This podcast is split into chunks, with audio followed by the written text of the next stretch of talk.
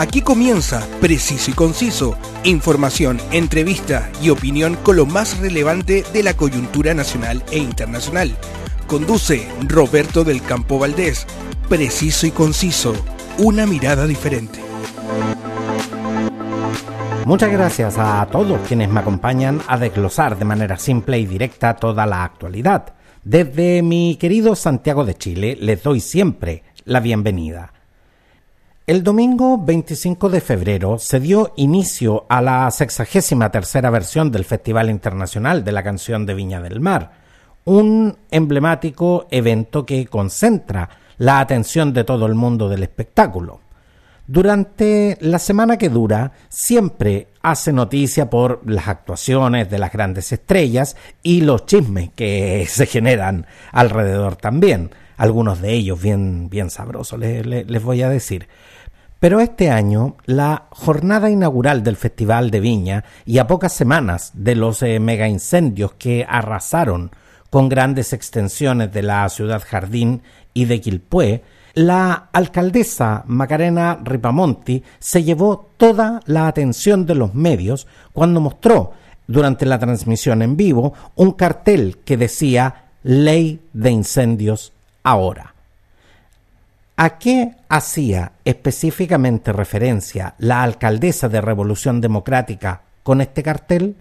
La respuesta es a que actualmente hay cuatro proyectos en el Congreso que pueden ayudar a enfrentar los incendios forestales desde distintos frentes.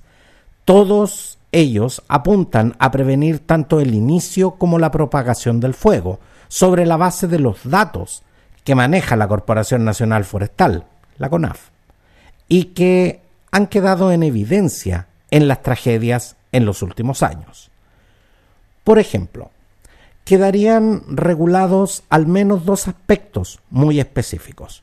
Uno de ellos es que la actividad forestal no podrá realizarse cerca de las zonas pobladas debido al riesgo que significa la presencia de combustible en estas áreas. Por otra parte, también regula el uso del suelo para que no se pueda construir proyectos inmobiliarios en terrenos quemados. Esto busca que no se incendien intencionalmente zonas para ser despejadas o derechamente para ser desocupadas para poder eh, en el futuro construir proyectos inmobiliarios. Esta propuesta elaborada entre el Ministerio de Agricultura y el Ministerio de la Vivienda y Urbanismo establece también la creación del Servicio Nacional Forestal, Cernaflor, que fue presentado mediante un proyecto de ley durante la administración de Michelle Bachelet en 2017. Otra de las iniciativas en trámite fue ingresada en marzo de 2023 con el patrocinio del diputado independiente Félix González y pasó al Senado a segundo trámite en enero recién pasado. Este proyecto modifica la Ley General de Urbanismo y Construcciones para establecer limitaciones y prohibiciones destinadas a prevenir incendios forestales. Se le ha denominado informalmente la Ley Corta de Incendios. Otra de las normativas en discusión lleva más de tres años en el Congreso. En diciembre de 2020 fue presentada con el patrocinio del diputado de Convergencia Social Diego Ibáñez y desde hace más de un año que no tiene ningún avance legislativo. En este eh, preciso instante aún está en primer trámite constitucional. La pregunta que debemos hacernos es, ¿por qué para nuestros legisladores esto no es prioritario? ¿Por qué llevan tanto tiempo estas iniciativas durmiendo literalmente en el Congreso? Para mí esto es pregunta de entrevista porque al revisar las cifras en el periodo 2020-2021, los incendios forestales afectaron 35.601.8 hectáreas. Por otra parte, el promedio anual de superficie forestal afectada a la fecha alcanza los 165.540.4 hectáreas. Esto, por cierto, ha ido en incremento año a año. Las regiones más afectadas por incendios según el porcentaje de área incendiada en los últimos años fueron la región del Maule con un 35.1%, la región del Biobío con un 19.2% y la región de Higgins con un 14.4%, segregando por regiones las que presentaron mayor superficie afectada en el último periodo anual que fueron la región de la Araucanía con un 34.09% y la región de Valparaíso con un 19.5% del total. También se observa que la región del Biobío y Maule experimentaron una afectación de 5.857 hectáreas y 4.901 hectáreas, correspondientes al 16.5% y al 13.8% del total, respectivamente. Los meses del año con mayor ocurrencia de incendios son diciembre, enero, febrero y marzo, los meses más calurosos y secos de todo el año en Chile. Según la CONAF, las causas principales de los incendios son intencionales, tránsito de personas, vehículos o aeronaves. Con todos estos datos en la mano, tenemos un panorama que se repite cada verano en Chile. ¿No es esta razón suficiente para contar con una ley de incendios acorde a los tiempos actuales ahora? sobre todo cuando hay muchos lugares en distintas regiones en donde siguen expuestos a mega incendios forestales que terminen con la vida de las personas. El Congreso ha sido severamente crítico con el gobierno, especialmente con el ministro de Agricultura Esteban Valenzuela, a quien responsabilizan que la denominada ley corta de incendios no haya avanzado más en su tramitación para poner su propio proyecto, que señalan es un buen proyecto, pero que no se podría aplicar en tres o cuatro años más. Al revisar los proyectos en el Congreso, todos apuntan a algo que es separar los centros poblados de las plantaciones forestales. Pero hay privados que se niegan a que la CONAF haga los cortafuegos o a hacerlo ellos mismos, por eso es que el proyecto apunta a que esto sea obligatorio y que si el privado no lo hace, va CONAF o el municipio o algún otro organismo público con un decreto alcaldicio y obliga a hacer los cortafuegos y estos se hacen. El director de la CONAF, Cristian Little Cárdenas, informó que están haciendo corredores por donde está la línea de alta tensión y que las grandes empresas ya accedieron a que se hagan los cortafuegos, pero hay medianos y pequeños propietarios que simplemente no quieren. Si viene un fuego, de hecho es ese lugar donde precisamente va a atravesar. Muchos planes de emergencia ya están hechos. Los cortafuegos que se necesitan hacer están demarcados, pero no hay capacidad de obligar y esto es lo que busca remediar la ley corta. El proyecto de ley larga, como les dije eh, antes, es un buen proyecto. Es más integral.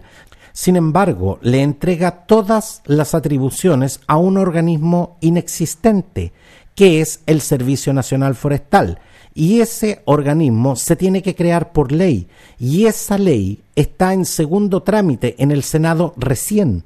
Y además, el mismo proyecto dice que entra en vigencia un año después de publicado. Y después se tiene que implementar el servicio. Es decir, no va a servir para los incendios de este año, ni para el 2005, ni el 2026 y quizás ni siquiera para el 2028. Actualmente, los parlamentarios están de vacaciones, pero vuelven eh, ahora en marzo. Tres de los cuatro proyectos presentes tuvieron una o más sesiones a finales de enero, por lo que probablemente sigan su discusión apenas llegue este retorno. Ley de incendios ahora. fue la pancarta que en la primera noche del Festival de Viña del Mar levantó la alcaldesa Macarena Ripamonti, sumándose a las presiones por la pronta aprobación de las iniciativas que hoy se mantienen paralizadas en el Congreso Nacional. Quiero ser muy claro de que la ley de incendios a la que se hace alusión no es una solución en sí. En Chile estamos acostumbrados a promulgar leyes cada vez que hay hechos de alta connotación pública, pensando que endureciendo las penas o aumentando las sanciones todo se solucionará y se olvidará. La ley de incendios a la que se está haciendo referencia se debe complementar con otras medidas. Exigencias municipales como, por ejemplo, la limpieza de las quebradas. Muchos de los incendios forestales en los últimos años se han generado debido a la gran acumulación de basura que existe en esos lugares. La limpieza de los terrenos y zonas o áreas que implican la existencia de combustible muy activo en caso de un incendio las municipalidades deben establecer seccionales urbanos en áreas limítrofes con las zonas forestales para establecer normativas sobre distanciamiento y densidad de los árboles, algo que en la práctica hoy prácticamente las ciudades se están construyendo dentro de los mismos bosques. Este problema de verdad no lo resuelve una varita mágica en las áreas a reconstruirse de los cerros de Viña y zonas de Quilpué debieran estar contempladas copas de agua o que exista un sistema más moderno de electrificación, que haya mayor fiscalización para que haya menos gente colgada, porque hay muchos incendios que son producidos por los accidentes eléctricos y que haya una telefonía celular que opere o sistemas de antena en las áreas que permita que la comunicación sea perfecta o en su defecto mucho más rápida. Lo cierto es que el mismo día que la alcaldesa mostró en vivo la pancarta, el abogado querellante contra la alcaldesa de Viña del Mar, Mario Sumelsu, quien representa a los familiares de las cuatro personas que murieron en el Jardín Botánico de Viña del Mar, las cuales interpondrán una querella por cuasi delito de homicidio en contra de la alcaldesa Ripamonti, enfatizó que la falta de planes de evacuación constituye una negligencia grave e inexcusable por parte de la autoridad municipal. Sostuvo que está en las facultades de la alcaldesa promover la implementación de estos planes y compartir estrategias de emergencia con la comunidad, lo cual no ocurrió provocando la trágica pérdida de vidas humanas. Lo cierto es que los incendios forestales son dinámicos y dependen de muchos factores, pero sí hay cosas que se pueden prever. Más allá del hecho puntual de la pancarta en el Festival de Viña del Mar, hoy tenemos 132 vidas perdidas, a las que definitivamente les debemos el avanzar en la prevención. Soy Roberto del Campo Valdés, gracias por estar conmigo y nos vemos en la próxima edición. Quedaste bien informado con los temas del momento, preciso y conciso, una amplia mirada que te invita a ser parte del hoy y el mañana. Preciso y conciso, una mirada diferente.